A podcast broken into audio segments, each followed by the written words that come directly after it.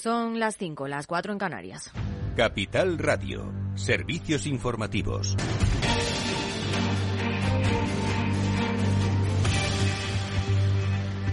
Buenas tardes. Luz verde definitiva la ley del mercado de valores, una norma con la que España se ajusta a los estándares europeos y con la que se mejora la protección del inversor, mejora la regulación de los mercados de capitales, aumenta su competitividad, simplifica algunos procedimientos y elimina cargas administrativas para facilitar la atracción de inversiones. Y sigue adelante el proyecto de ley por la que se crea la Autoridad Administrativa Independiente de Defensa del Cliente Financiero para la resolución extrajudicial de conflictos entre las entidades financieras y sus clientes la vicepresidenta económica Nadia Calviño se abre ahora a negociar aspectos de la ley como la tasa de 250 euros que deberán pagar las entidades financieras por cada reclamación para financiar al órgano. Se trata de un proyecto de ley muy importante que nos va a permitir reforzar la red de seguridad, eh, reequilibrar eh, la relación entre los ciudadanos, las pymes, los autónomos y las entidades financieras y dotarles de un instrumento para poder presentar de forma gratuita reclamaciones ante un organismo administrativo que con agilidad eh, va, va a tomar resoluciones que van a tener un carácter vinculante para aquellas que tengan una menor cuantía y, por tanto, va a permitirnos reforzar, como decía, los instrumentos para proteger a los clientes de los servicios financieros. A esta hora, la ministra Calviño está reunida con las entidades financieras y asociaciones de usuarios para analizar la aplicación del Código de Buenas Prácticas Bancario. Estudia, entre otras cosas, si los bancos están cumpliendo con la conversión gratuita de hipotecas. Y Ferrovial da explicaciones y ni las acusaciones de antipatriotismo ni las de dumping fiscal han hecho que cambie de idea y así lo ha trasladado a los inversores el director general económico financiero, Ernesto López. Insiste en que cotizará en tres mercados y en que no debe extrañar el cambio por ese porcentaje del beneficio, el 82% de la compañía que no tiene que ver con España. Más del 80% de los beneficios del 2022 vinieron de fuera de España y más del 90% del valor de nuestra compañía es internacional. Sobre la cesta de productos básicos a precios topados, como ha aprobado Francia, ahora los sindicatos ponen la responsabilidad en las empresas. Todavía no he oído a nadie, o he oído muy poca gente preguntar por qué Carrefour eh, a los franceses eh, les va a hacer una compra, una cesta de la compra de 200 productos con precio regulado, con precio eh, bajado y en España no nos ha dicho nada. Seguramente que esa compra la vamos a pagar nosotros, eh, en, en parte. Unai Sordo ha exigido conocer los resultados de las empresas para que sean responsables y cierren precios que puedan pagar la gente. En Francia hay índices que determinan los beneficios de las empresas y de los sectores. Y aquí hay una resistencia enorme de las empresas y de las patronales a que se conozca cuál es su realidad económica. Y lo que no es de recibo es que empresas que están obteniendo beneficios pingües de la crisis, de la guerra, de los incrementos de los precios, además lo repercutan a los precios al consumo y la gente no llega a fin de mes. Y precisamente el gobierno de Portugal investiga al sector alimentario tras la subida de la cesta básica un 29% de 74,90 a 96,44 euros desde enero de 2022 hasta febrero de 2023. El ministro de Economía ha afirmado que será inflexible con todas las situaciones anómalas que puedan ocurrir cuando el aumento de los alimentos se sitúa casi cuatro veces por encima de la inflación registrada en 2022. Ojo también a la propuesta del secretario general de UGT. Propone retirar la prestación por desempleo y otros subsidios públicos a las personas paradas que rechacen ofertas de trabajo o cursos de formación. Pendientes también de los avances en la ley de vivienda, el ala socialista del Gobierno asegura que está muy cerca el acuerdo en el seno de la coalición. Solo quedan algunos flecos pendientes. Bueno, todavía estamos trabajando, todavía no podemos anunciar acuerdo, pero ya queda poco y por tanto ojalá pronto. Vamos a anunciar ya acuerdo definitivo. Nadia Calviño espera sacarla adelante cuanto antes porque es un ámbito prioritario para el Gobierno. Pues he estado trabajando muy intensamente en estas últimas semanas. Yo creo que quedan muy pocas cuestiones por cerrar y, espero que cuanto antes lleguemos a un acuerdo y que nos permita tener también ya aprobada la ley de vivienda, que es una ley positiva, una ley necesaria que nos va a permitir eh, impulsar eh, o proteger mejor a los, eh, inquilinos, reforzar el parque de vivienda y, en definitiva, avanzar en un ámbito que para nosotros es prioritario. Les dejamos con más información económica con Rocío Arbiza, Mercado Abierto. Gracias por acompañarnos.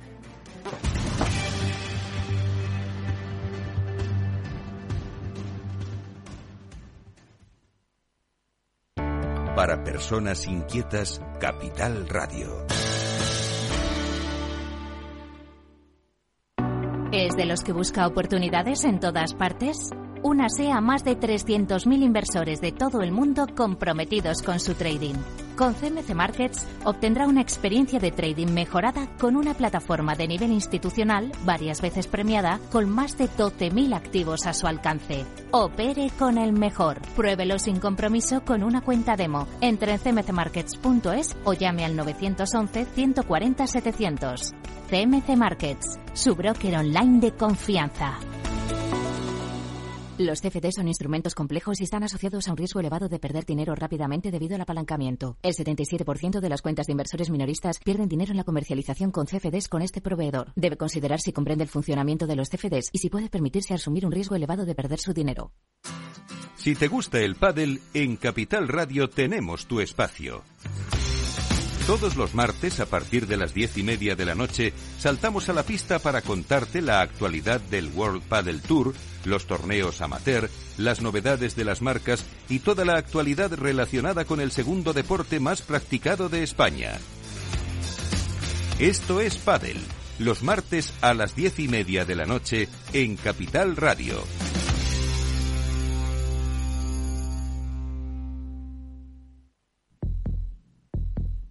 Vida. Riesgo. Cubierto. Es muy simple asegurarse con el Betia. Simple, claro, el Betia. Tardes de Radio y Economía. Mercado Abierto con Rocío Arbiza.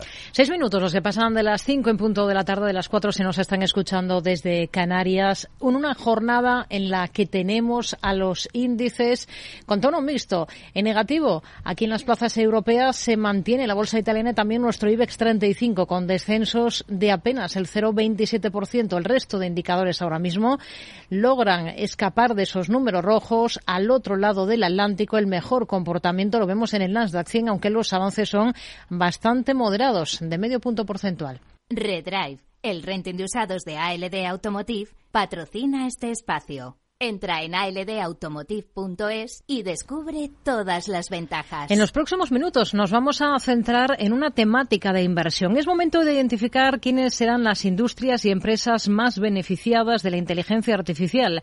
El despertar de esta tecnología también ha incrementado el apetito inversor por este tipo de valores tecnológicos. ¿Cuáles son las apuestas más interesantes del momento? Lo comentamos con Selena Niezbala.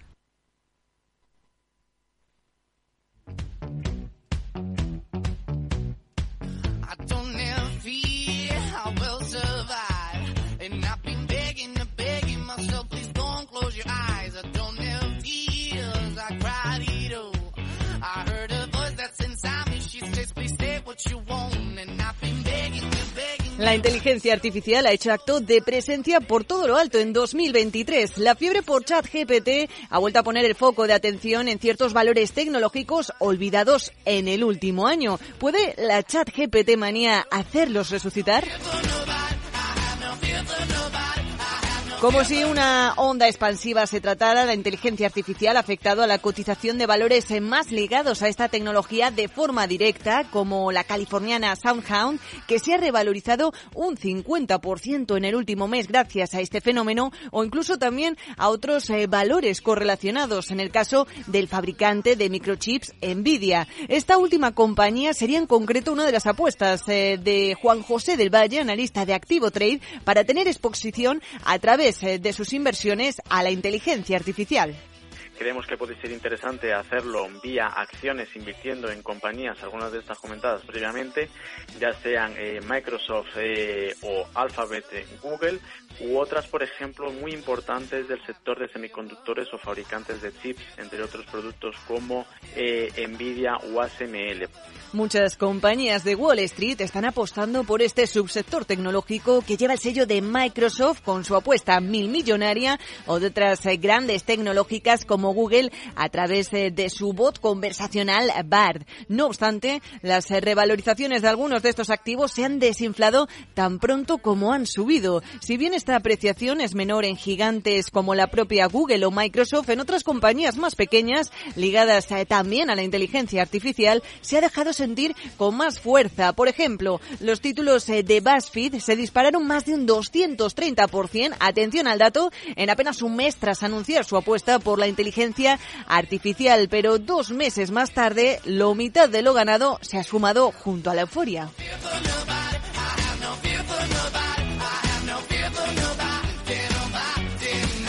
Lo que nos hace pensar, estamos ante una nueva burbuja tecnológica. Según el experto de Activo Trade, se descarta la idea de que se produzca un movimiento similar al de los 90, pero advierten de que será necesario identificar las verdaderas oportunidades del mercado y de que lo más probable es que todas las adquisiciones que se están llevando a cabo en las grandes multinacionales tecnológicas de startups o empresas de este negocio, en particular, acabarán integrándose en sus holdings empresariales. Se espera en concreto que el mercado mercado mundial de la inteligencia artificial crezca hasta un ritmo de casi el 20% para alcanzar los 900.000 millones de dólares en 2026. No obstante, sabemos que en muchas ocasiones novedad y volatilidad son dos caras de la misma moneda, aunque también encontramos alternativas para perfiles conservadores. Por en volumen dos de ellos. Uno denominado en Global X Robotics and Artificial Intelligence, de acuerdo, eh, que es el más grande por, por activos, por AUM en, en Wall Street. De hecho, este producto acumula una subida desde principios de año aproximadamente del 15% en dólares. Es una subida superior al benchmark, al mercado. Recordemos que el Nasdaq acumula una subida de algo más del 10% desde el 1 de enero.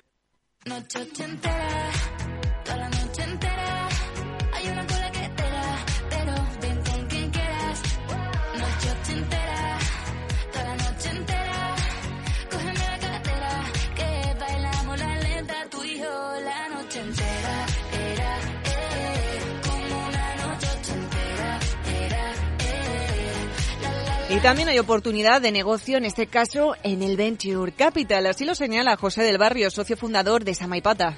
Y dentro del Venture Capital, creemos que en etapas iniciales tiene especial sentido, que es donde nos enfocamos nosotros, y, y ya bajando un poquito más al detalle, creemos que ahora eh, eh, la adopción de esta inteligencia artificial va a empezar en, en, industrias o oficios donde el margen de error es más tolerable e incluso deseable, como pueden ser ámbitos creativos, por ejemplo, y según vaya evolucionando la tecnología y vaya ganando en precisión, eh, pues irá expandiendo a otros usos mucho más precisos, eh, críticos y regulados. Y también nos da algunos eh, nombres propios. tenemos empresas en nuestro portfolio muy interesantes, como por ejemplo Allison, que es una empresa que utiliza la inteligencia artificial para, para hacer el diagnóstico por imagen en odontología. hemos invertido en otra empresa que también tiene una actividad muy fuerte en España, que se llama ProGiro, que utiliza la inteligencia artificial para seleccionar oportunidades eh, atractivas de inversión utilizando diferentes fuentes de datos. Según la gestora de Venture Capital Paneuropea, la inversión en inteligencia artificial se ha cuadruplicado en tan solo cuatro años, alcanzando en 2021 la cifra de 171 mil millones eh, de dólares. Y en concreto, según Bank of America, algunas de las mejores compañías para aprovechar el boom de la inteligencia artificial serían Adobe, Artista Networks, eh, Baidu y ASML Holdings. Así que como vemos, el abanico de posibilidades para invertir en esta tecnología es infinito. Según datos de Bloomberg existen hasta alrededor de 90 fondos o ETFs relacionados de forma más estrecha con la inteligencia artificial, por lo que muy activos con ese radar inversor en una industria que podría añadir hasta 15,7 billones de dólares al PIB mundial en 2030.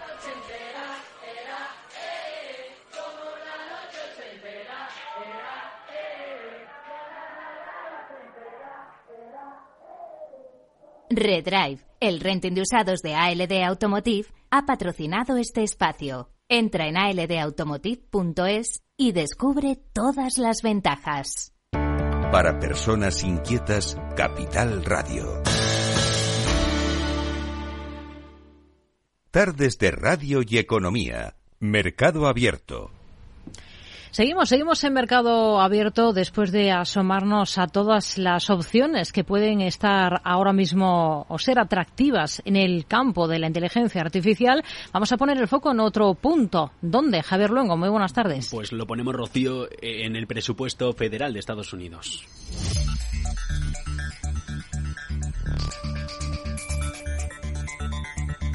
El que se presenta en unas horas, que tiene como objetivo reducir el déficit como máxima urgencia en 3.000 millones de dólares durante la próxima década. Por otro lado, ¿qué va a hacer para conseguirlo? Subida de impuestos a grandes empresas y grandes fortunas, es decir, los que en la primera economía del mundo ganan más de 400.000 dólares al año con la intención de evitar aquí recortes en la seguridad social o el Medicare recortes de servicios para los más desfavorecidos. A esto se les limitará la cantidad de dinero que puedan depositar en cuentas de jubilación, en planes de pensiones, eliminando subsidios fiscales a las transacciones, también y ojo a esto con las criptomonedas. Sumar la financiación con dinero público de la educación infantil, inversión de más de 22.000 millones para programas de educación temprana y para lograr lo que quiere Biden proponer, acabar con los beneficios fiscales de las compañías de gas y petróleo que reciben por sus inversiones, al igual que otros tratamientos especiales a las energéticas. Para abordar el presupuesto sanitario se va a poner sobre la mesa, con lo que se espera reducir el gasto federal en 160.000 millones de dólares, unos recortes que Biden quiere permitir así también que el gobierno pueda, a través del Medicare, el Plan Sanitario Federal, negociar el precio de una mayor cantidad de medicamentos.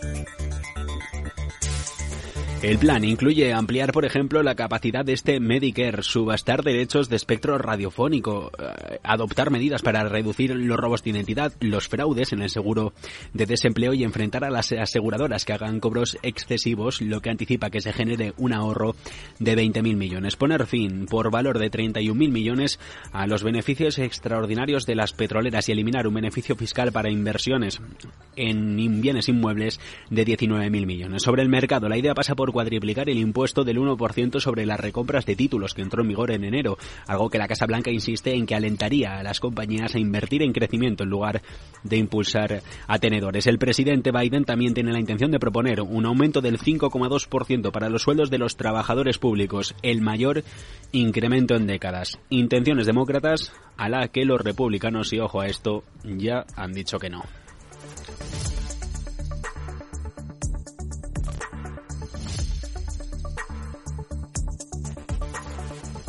Mercado Abierto, Capital Radio.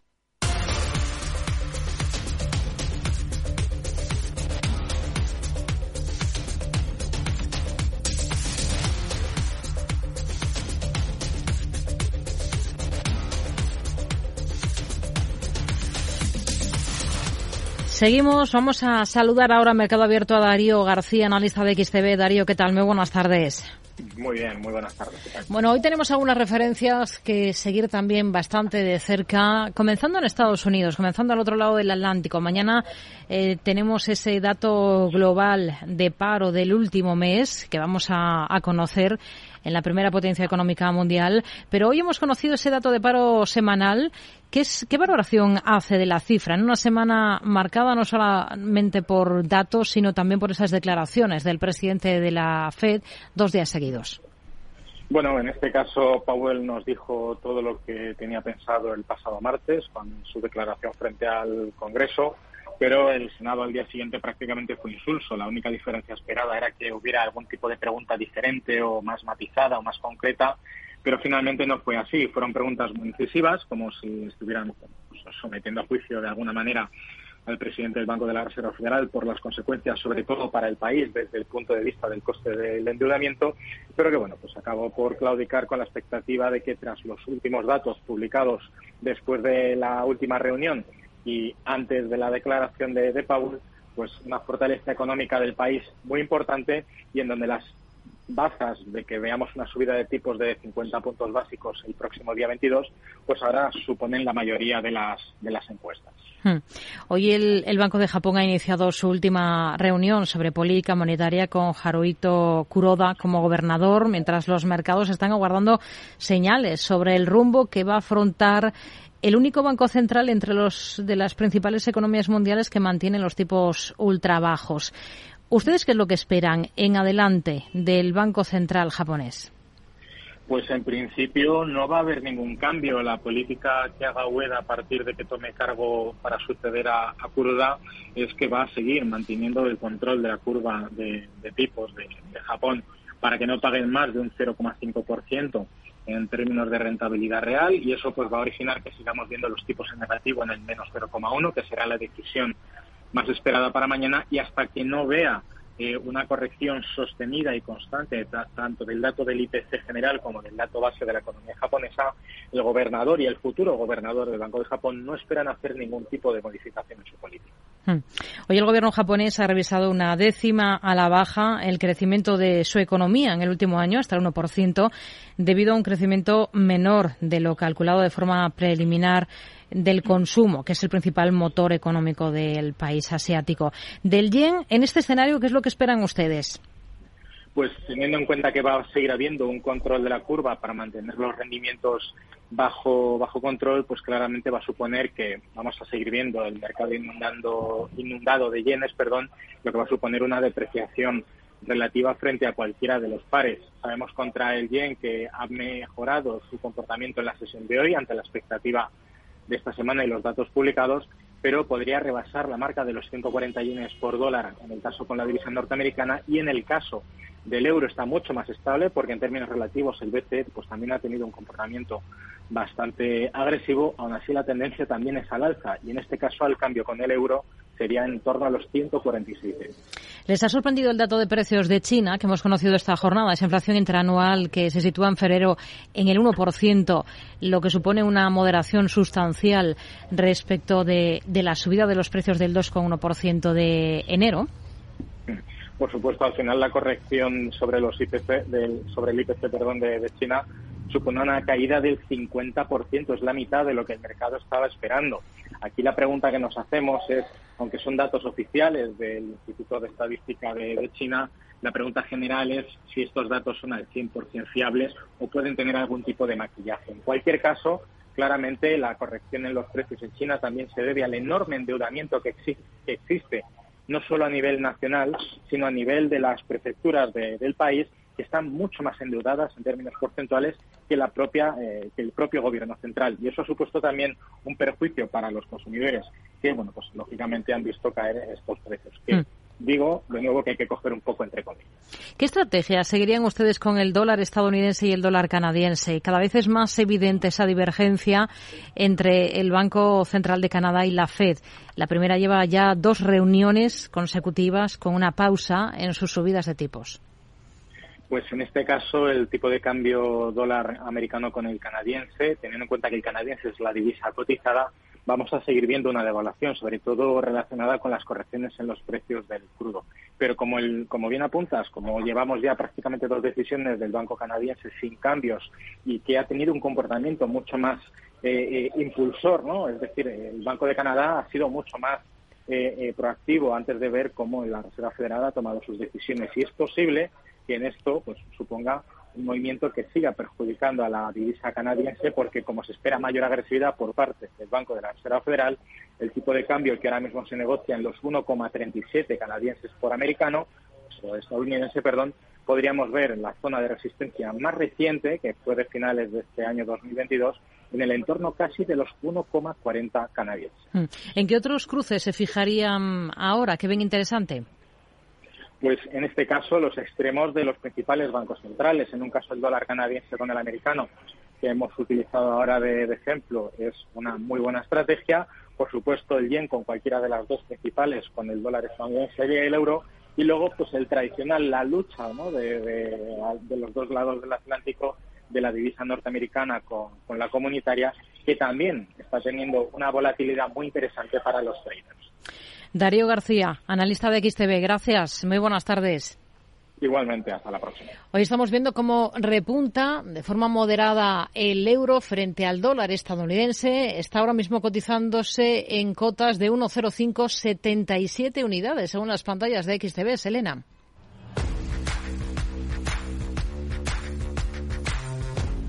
¿Te interesa la bolsa? Pues entonces no te puedes perder la mejor tarifa para comprar y vender. Invierte en acciones y ETFs de todo el mundo sin comisiones. Sí, ninguna comisión. ¿Qué significa sin comisiones? Significa que mientras tu inversión nominal mensual no exceda los 100.000 euros, invertir en acciones al contado y ETFs en XTB no conlleva comisión alguna. Entra ahora en xtb.com y comprueba lo que te cuento. Un broker, muchas posibilidades. xtb.com. A partir de 100.000 euros al mes la comisión comisiones del 0,2%, mínimo 10 euros. Invertir implica riesgos.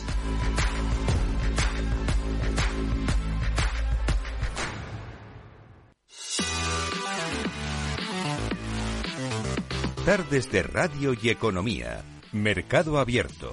Con Rocío Arbiza.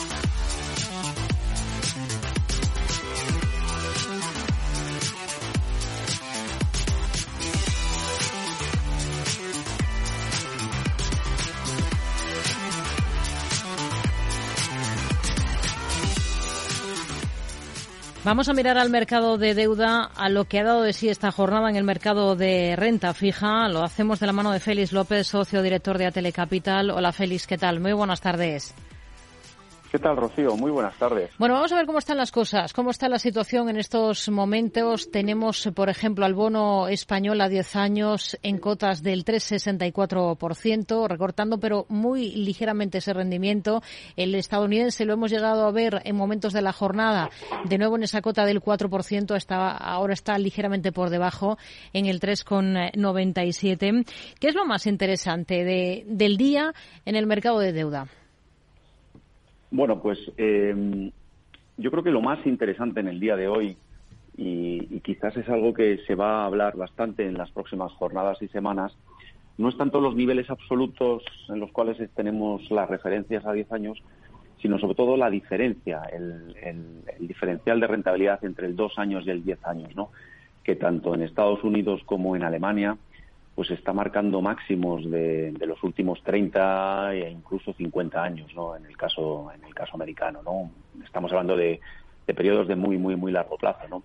¿Por qué es tan importante esta esta referencia, no? Pues la verdad es que ese diferencial de 2-10 años es, por decirlo de alguna manera, un signo bastante fiable, ¿no? con una probabilidad muy elevada de un aviso de una recesión a la vista. ¿no? Históricamente, siempre que se ha producido pues una inversión de la curva, eh, sobre todo con tanta potencia como es el caso actual, pues normalmente en periodos de 15, 18 meses desde que se ha producido ese inicio, hemos eh, asistido a una recesión económica de mayor o menor intensidad, pero sí que ha sido una recesión económica, ¿no?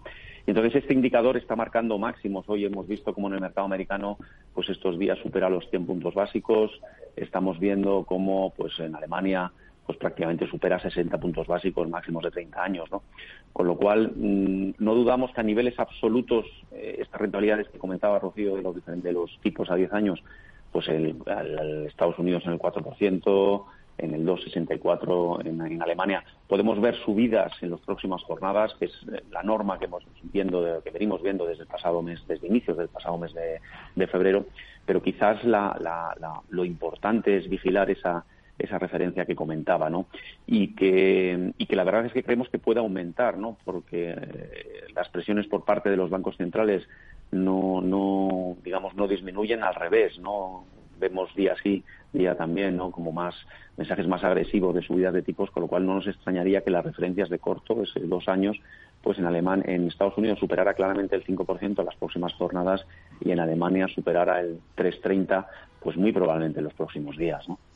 Hoy Ferrovial ha mantenido una presentación con inversores de, renta fija. Les ha dicho que el tema del traslado de la sede en ningún caso se va a llevar a cabo antes del 14 de mayo porque es cuando tienen que pagar el cupón correspondiente a un bono híbrido de 500 millones que emitió hace seis años la compañía y que está garantizado por Ferrovial S.A., que es la entidad que se va a disolver al ser absorbida por Ferrovial Internacional, eh, que, es la compañía que se va a quedar y que se va a trasladar su sede a, Holanda, que es lo que está generando polémica en esta última semana. Lo que ha confirmado es que va a recomprar ese bono híbrido con caja. ¿Es, ¿Es la decisión menos complicada para no tener problemas con sus eh, bonistas, eh?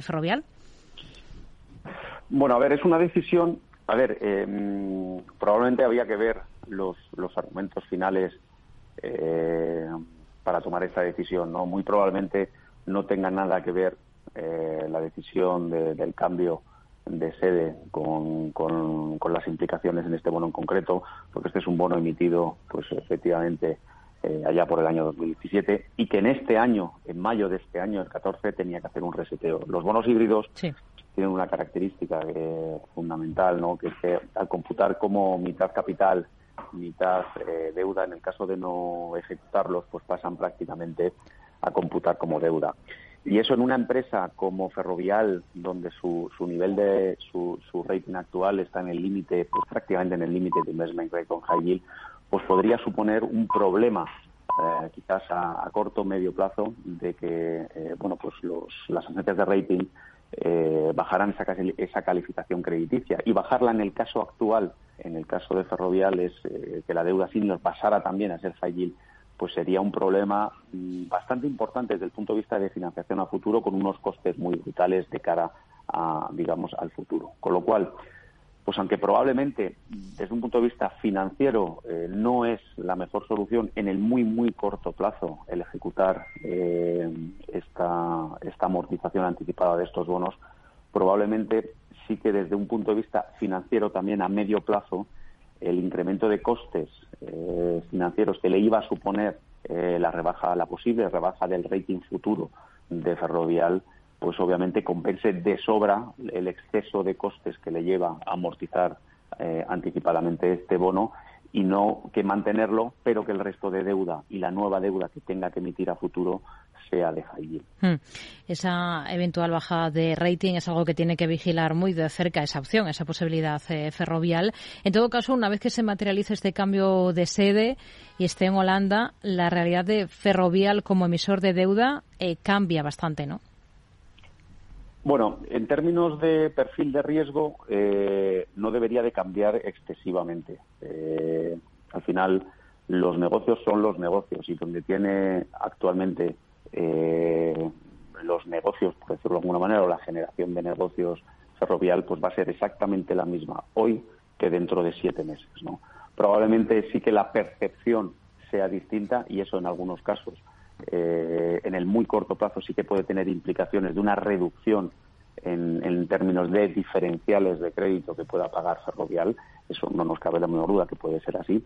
Pero lo importante, yo creo que es la clave, es que de cara al medio largo plazo, eh, digamos, lo que dictamina esos diferenciales de crédito es el perfil de riesgo de los negocios de la compañía, no la ubicación donde lo tiene, ¿no? Con lo cual, si se mantiene a medio largo plazo eh, geográficamente la generación de los ingresos de, ferrovial que tiene actualmente, cosa que es algo que la propia compañía ya ha dicho que quiere cambiar, que quiere aumentar su presencia en Estados Unidos, que quiere aumentar su presencia en otra serie de mercados desarrollados, pues probablemente ese perfil de deuda cambiará, pero cambiará mucho más por esa nueva localización de los nuevos negocios más que el cambio de localización de su sede.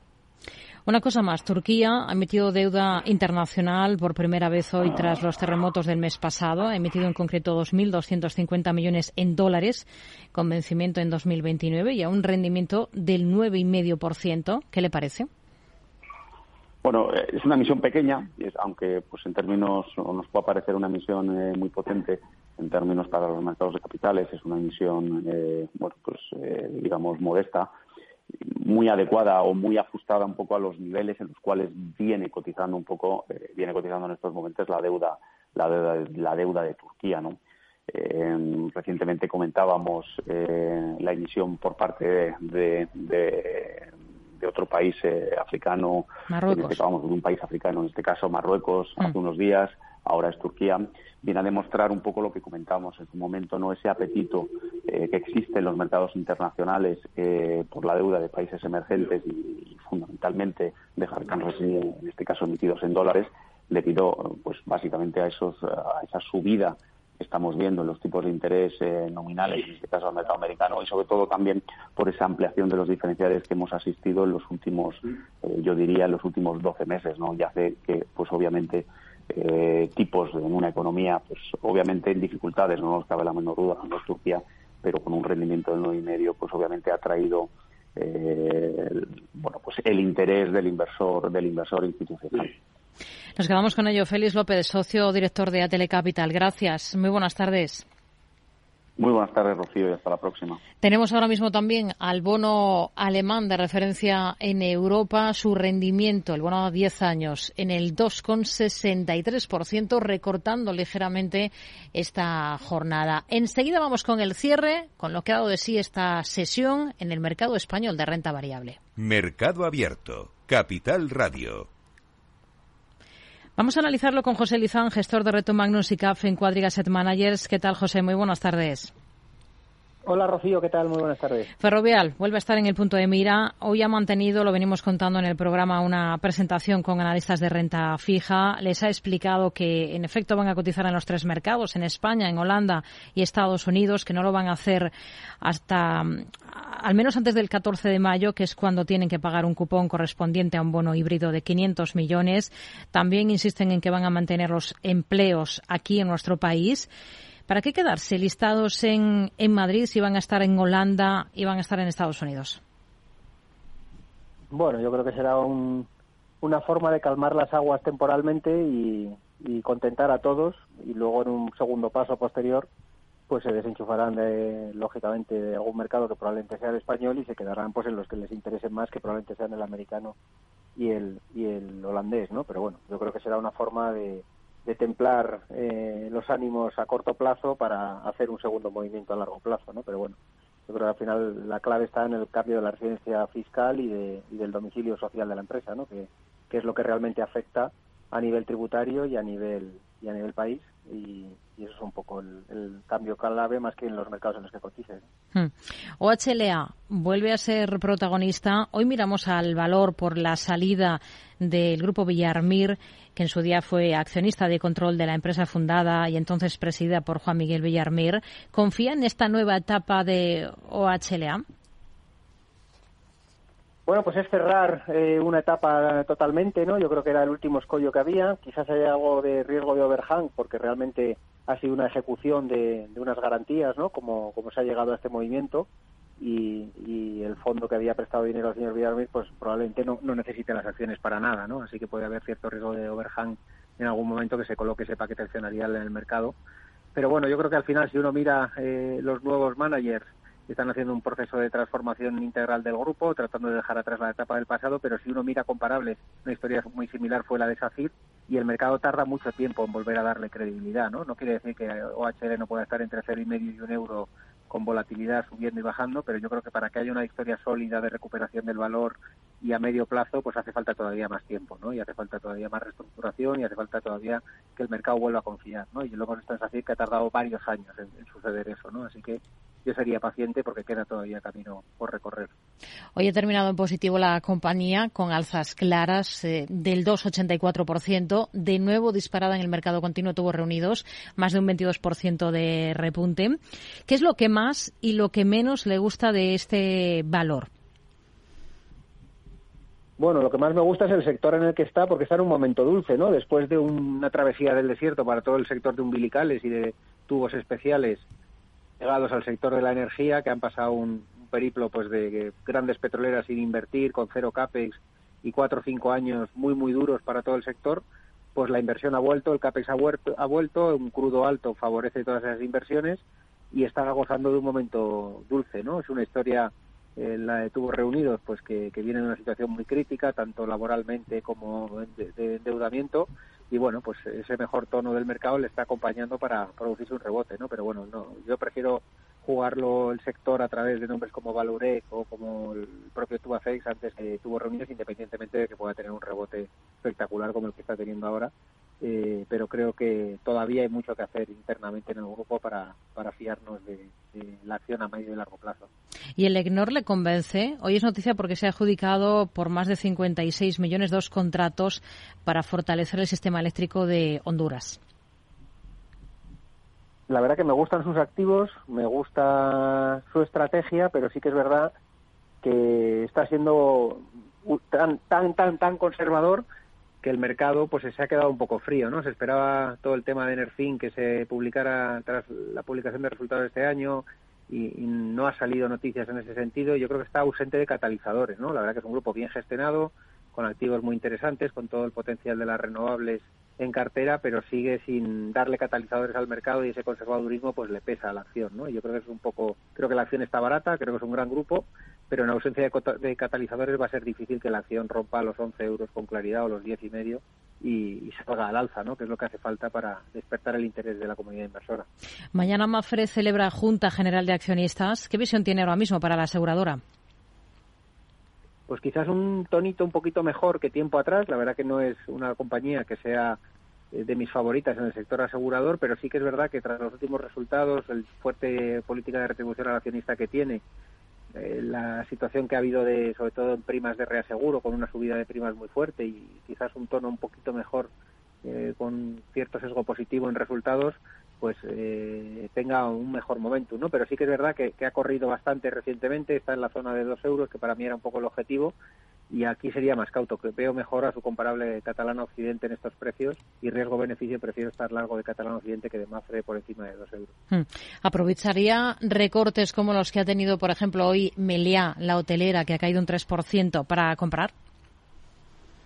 Pues me gusta mucho el sector turismo, creo que va a ser un gran año para el sector turismo, independientemente de los vientos macro que generan muchas dudas a mí el, eh, creo que lo que le está pesando mucho a la acción es la falta de desinversiones y desapalancamiento, ¿no? Lleva mucho tiempo alargando todo el tema de, de rotar activos y de vender activos y, la verdad que las explicaciones son vagas en las publicaciones de resultados y yo creo que eso es lo que la tiene bastante lastrada y creo que a corto plazo pues le va a seguir pesando, ¿no? Pero bueno, yo sigo siendo optimista con el sector, pero creo que Melía a corto plazo va a estar pesada por esa falta de concreción sobre todo en un entorno en el que se está enrareciendo todo con la subida de tipos de interés para, para la compra de activos apalancados, ¿no? Entonces, eh, creo que eso le va a pesar a corto plazo, desde luego. Hmm.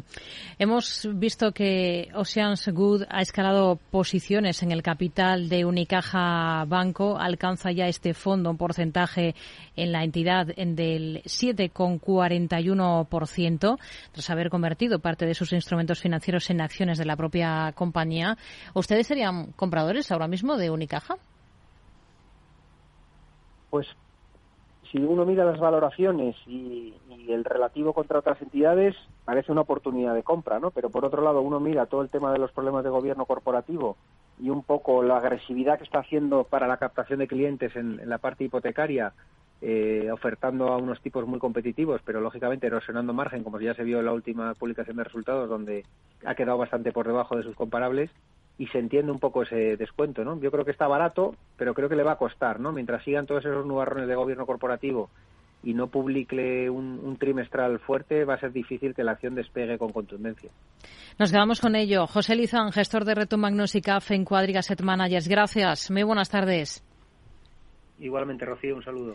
Una jornada en la que hemos visto a la bolsa española, al selectivo, terminar con una caída del 0,45% en 9.423 puntos. Sesión en la que dentro del IBEX los peores valores han sido Colonial y Merlin Properties, dos del mismo sector, dos Socimes, sector inmobiliario, con caídas de más del 3,5%. En el primero de los casos, en Colonial, Merlin se ha dejado un 3,19%. En el lado positivo, han hemos visto a pocos valores del selectivo apenas seis. El que mejor se ha comportado ha sido Fluidra, que ha sido el único que ha logrado terminar el día con una subida superior al 1%. Les recuerdo que enseguida vamos a hablar de sostenibilidad en el programa y que a partir de las seis tendremos consultorio de bolsa con Carlos Doblado de Blackbird Broker. Para participar con nosotros ya saben que pueden ir enviando dudas al correo del programa que es oyentes. Pueden llamarnos al 91 283 33 33 91 283 33 33. Pueden dejarnos notas de audio a través de WhatsApp en el 687 050 600. 687 050 600. Para personas inquietas, Capital Radio. Mientras la ciberseguridad de la información tradicional gira en torno al software y al modo en el que se implementa, la seguridad del IoT incorpora más complejidad. La conectividad ofrece cada vez más escenarios con multitud de dispositivos conectados, donde el más trivial puede llegar a ser peligroso si resulta comprometido. Las soluciones Zero Trust de Zscaler permiten reducir estos riesgos. Descubra más en zscaler.es. ¿Estás pensando en tener tu propia franquicia y no sabes cuál elegir? ¿Eres franquiciador y quieres expandir tu marca en Madrid? El próximo 22 de marzo vuelve la Feria de Franquicias Franquishop Madrid, que concentra en un solo día a más de 60 franquicias y mil emprendedores en busca de oportunidades de negocio para invertir, asesoramiento empresarial o consultoría para franquiciar su negocio. Franquishop ofrece una agenda online para concertar previamente reuniones de 30 minutos con las marcas que quieras conocer en la feria con el fin de aprovechar al máximo la jornada. Recuerda, la Feria de Franquicias Franquishop Madrid se celebra el miércoles 22 de marzo en Rafael Hoteles Atocha. Entrada gratuita de 9.30 a 6 de la tarde. Inscríbete gratis en franquishop.com.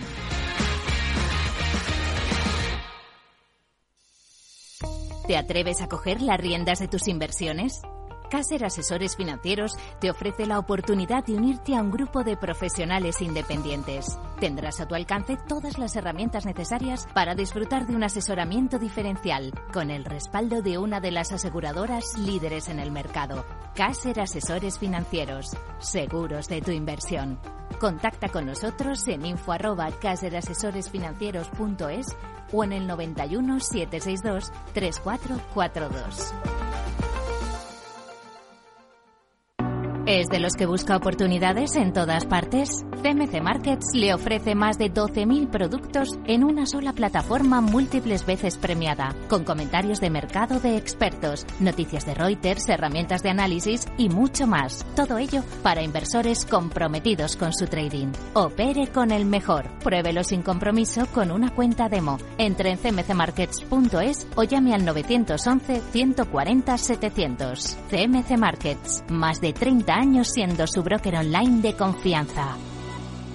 Los CFD son instrumentos complejos y están asociados a un riesgo elevado de perder dinero rápidamente debido al apalancamiento. El 77% de las cuentas de inversores minoristas pierden dinero en la comercialización con CFDs con este proveedor. Debe considerar si comprende el funcionamiento de los CFDs y si puede permitirse asumir un riesgo elevado de perder su dinero.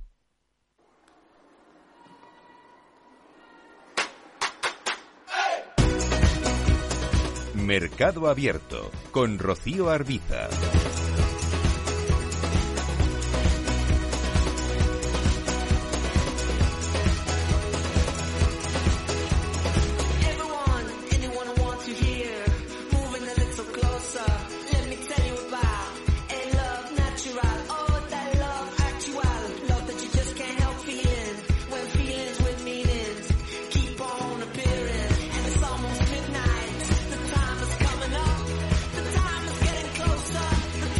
Europa acaba de alumbrar un borrador para el marco de emisiones climáticas. Los negociadores del Consejo y del Parlamento Europeo han alcanzado hace pocos días un entendimiento para la creación de un estándar de bono verde europeo.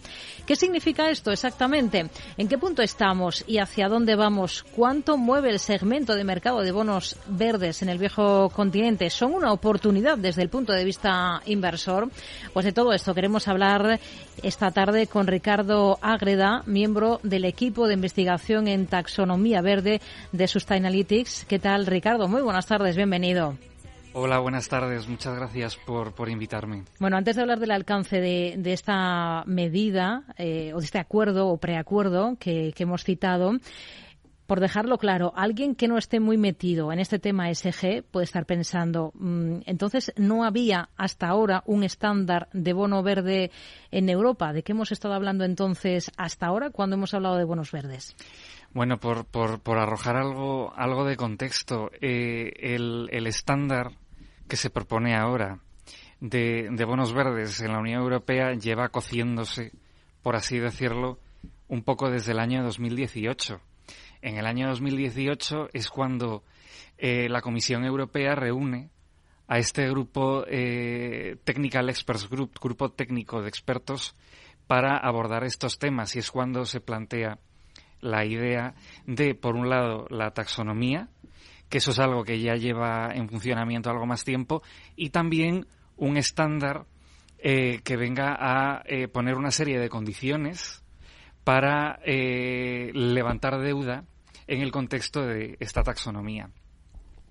Este, este estándar, que tiene un espíritu voluntario, o sea, es un, es un estándar al que eh, un emisor de bonos puede acogerse de manera voluntaria o no hacerlo, eh, pues ha tenido varias vueltas de hoja, pero hay que recordar, y es muy importante esto, que en, en, el, en el entorno de, de los mercados de capitales ya existe otro estándar de bonos verdes que es con el que eh, muchos emisores han venido funcionando hasta este momento. Es un estándar que eh, fue propuesto por, eh, por la entidad internacional de mercados de capitales, ICMA, en sus siglas en inglés, y que desde el año 2014 viene a proponer una eh, homologación, por así decirlo, de criterios que estos instrumentos deben tener para ser considerados verdes. Eh, y las similitudes con, con la regulación de la Unión Europea pues son bastante notables, así como algunas diferencias que también podemos abordar ahora. Entre, entre las cuestiones más importantes de este estándar y que también viene a replicar un poco la propuesta de, de la Unión Europea es en que tiene que haber mucha claridad en cuál es la naturaleza de, de los proyectos o iniciativas verdes que pretendes financiar con la deuda que estás levantando. En el caso de los del estándar de, del ICMA, pues bueno, no existe, o sea, existen un, un listado de, de, categorías bastante eh, bastante abierto. O sea, por ejemplo, temas de movilidad sostenible, temas de energías renovables, temas de agua, eh, em, cuestiones relacionadas con agricultura sostenible. Lo que pasa es que aquí son esta serie de actividades que propone la ICMA en su estándar voluntario no están desarrolladas, no cuentan con un desarrollo eh, a nivel taxonómico como sí lo hace la taxonomía de la Unión Europea. Entonces, en este contexto, todas las empresas que desde el año 2014 hasta el momento han querido levantar deuda con este nivel de claridad, eh, han hecho una, una interpretación de estas características un poco en base a su criterio, ayudadas también por las casas de rating eh, em, que tienen unos, una serie de productos que vienen a opinar hmm. sobre cómo estos instrumentos se alinean con estas actividades. O sea que viene a ser un estándar mejorado, ¿no? Lo que se va a entender ahora mismo por un bono verde en la Unión eh, Europea. Es mejorado, podemos entender que es mejorado en el sentido de que deja menos margen. Más detallado. Exacto, deja mucho menos margen a interpretar qué actividades pueden ser verdes que las que no. Porque eh, o sea, tiene este, esta, esta regulación a mí me gustaría decir que tiene tres cuestiones principales. Una de ellas es esa. Está vinculada a la taxonomía de la Unión Europea. Entonces, para tú poder decir que cumples con el estándar europeo en el instrumento de deuda que estás levantando, este tiene que corresponderse con la taxonomía de la Unión Europea. Si bien es cierto que la norma, tal como se ha propuesto, deja un 15% de margen porque sí que es verdad que la taxonomía de la Unión Europea está todavía incompleta. No se han desarrollado los estándares técnicos de, análisis, technical screening criteria, como, se llama, para todas y cada una de, las categorías. Entonces se deja este margen, pues porque hay eh, estándares técnicos que todavía no están desarrollados para todos en los que en los que sí, que son fundamentalmente los de adaptación al cambio climático y mitigación al cambio climático, eh, el, listado de opciones que tienes para, para levantar deuda corporativa está acotado, es muy claro y viene definido por la taxonomía de la Unión Europea. Entonces esa es una diferencia muy importante entre el estándar privado de los, de, los mercados de capitales privado que existía antes con el que se propone en la Unión Europea. Hay una segunda diferencia que es muy significativa también, y es que eh, no va a bastar solo que una actividad o un proyecto que tú pretendas realizar dentro de, de, las fronteras de tu empresa y para el cual estás levantando la deuda cumpla con esa taxonomía. También tiene que haber un enfoque un poquito más global en, eh, en el concepto de la transición. Me explico. Eh, todos hemos oído hablar de una manera más o menos aterrizada sobre la idea de la transición sostenible, transición verde, transición energética. Hmm. Eh, pues esto viene a decir básicamente que una empresa que tenga unas prácticas eh, muy contaminantes, de dudosa transición energética, por así decirlo, eh, van a tener que justificar muy mucho y lo van a tener complicado para, eh, para cumplir con este estándar, porque se incluye también este enfoque. O sea, no es ya solo qué proyecto vayas a realizar con este bono, sino que también la empresa en sus actividades tiene que ir un poco en línea con este enfoque de la transición que yo entiendo que la regulación, una vez esté más madura, desarrollará con más detalle. Hmm. Entonces, esas son dos diferencias, dos novedades de carácter técnico bastante importantes. Hay una tercera que, viene a afectar precisamente a, las empresas que se encargan de la revisión externa de, de, estos instrumentos de deuda. Productos como las Second Party Opinion, como se llaman, eh, estos productos de, de, empresas que vienen a hacer una evaluación independiente sobre los proyectos y las actividades que se esconden detrás de estos instrumentos van a tener una serie de requisitos. Se, eh, se incorpora el concepto del conflicto de interés. Eh, y estas empresas van a estarán dentro de un registro que el regulador tendrá que aprobar. Hmm. Pues también habrá un desarrollo aquí de em, cómo se articula esto, cuál es exactamente este concepto de conflicto de interés, etcétera, etcétera. Mm. Porque ahora mismo, para, para entendernos, un emisor va a poder emitir eh, un bono verde eh, conforme o con arreglo a los dos estándares que hay, al privado y al bono verde europeo que se, que se ha pactado ahora. Eh, tienen las dos opciones. Lo interesante entiendo que es la segunda, ¿no? Bueno, son, son interesantes las dos. La segunda es muy interesante dentro del contexto europeo, porque si un emisor eh, quiere que, su instrumento de deuda esté perfectamente alineado con la taxonomía, eso le reporta una serie de ventajas. La más clara, que se nos puede venir a la cabeza dentro del contexto de los mercados de capitales y también de quién compra esa deuda, es que eh, el, emisor podrá decir a los inversores, oye, este bono que he sacado es algo que tú podrás alinear con tu artículo 9 eso es algo que probablemente tenga un efecto, eh, bueno, pues es una, es una ventaja para, para esos emisores que no necesariamente tenía por qué ocurrir con el estándar privado hmm. que existía antes porque no tenía por qué tener este enfoque. Hacia la taxonomía de la Unión Europea. Y si una empresa emisora al final no cumple con el destino verde comprometido de esos fondos que ha levantado ¿no? al emitir ese bono verde, a partir de ahora, con este nuevo estándar de bono verde europeo, ¿qué consecuencias puede tener? Eh, eh, bueno, las, las consecuencias eh, que, tienen estos instrumentos, estos instrumentos suelen, suelen llevar adosado un cupón o un premium. Entonces, eh, el cumplimiento con este, con este estándar o no puede desencadenar un, un instrumento u otro. Que haya consecuencias de verdad ahí es algo que estará por ver. Al final no deja de ser un estándar que es voluntario. Entonces, bueno, eh, es consecuencia sobre todo. No se le va a multar, por ejemplo, al emisor por, por, no por haber emitido un bono verde que luego ha resultado que no ha invertido eh, o no ha destinado el dinero conseguido a, ese proyecto? De momento no veo que haya mucha claridad en, ese aspecto. Yo creo que, ahora lo que se está lo que se está dando sobre todo es una definición un poquito más técnica ¿Mm?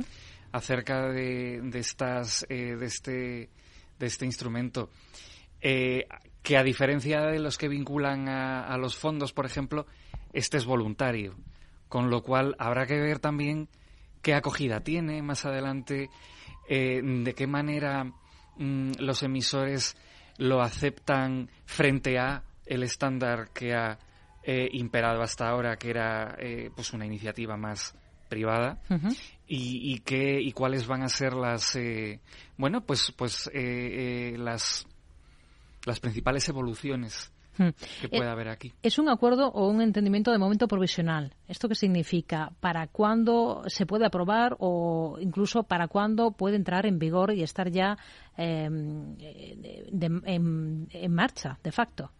Se hablaba una, una de las cuestiones que me llamaron la atención de, de, la nota de prensa, se hablaba de unos 12 meses eh, a partir de la, de la aprobación. Pero bueno, esto habrá que ver cómo evoluciona, ¿no? Eh, mm, los tiempos con el estándar de bonos verdes hasta ahora han sido, pues, un poco, un poco dilatados, con lo cual eh, habrá que ver un poco cuál, cuál, cuál es el